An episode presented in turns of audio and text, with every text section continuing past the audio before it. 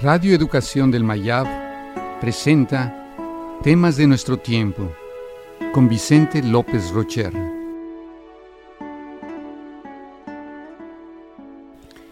Las emociones. Los individuos, antes de hacer un análisis racional de una situación, reaccionan emocionalmente. Quien no tiene control de sus emociones no tiene lugar en la sociedad. Las emociones son lo que nos hace propiamente humanos. Las emociones humanas son muy poderosas y pueden llevarnos hasta situaciones límite. El odio y la ira pueden llevarnos a la muerte si no las detectamos a tiempo.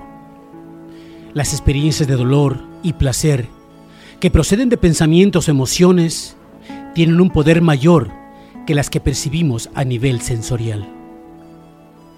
Nuestras emociones y pensamientos más impulsivos, además de nublar nuestra paz interior, nos hacen crear proyecciones mentales que nos enredan en una poderosa interacción emocional entre nosotros y las personas externas.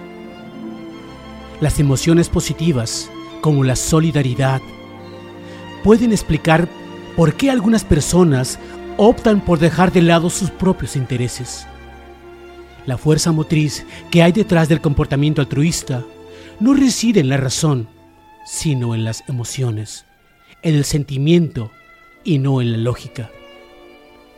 Si las emociones son tan importantes, debemos educar a los niños en sus sentimientos hacia los demás.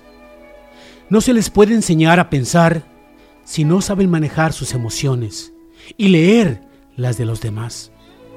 En cada decisión y relación que toman o tengan, intervendrán sus emociones. Un sistema educativo integral ha de incorporar las grandes líneas de la educación emocional. Una persona con la que no congeniamos se convierte en alguien indeseable y poseedor de múltiples vicios.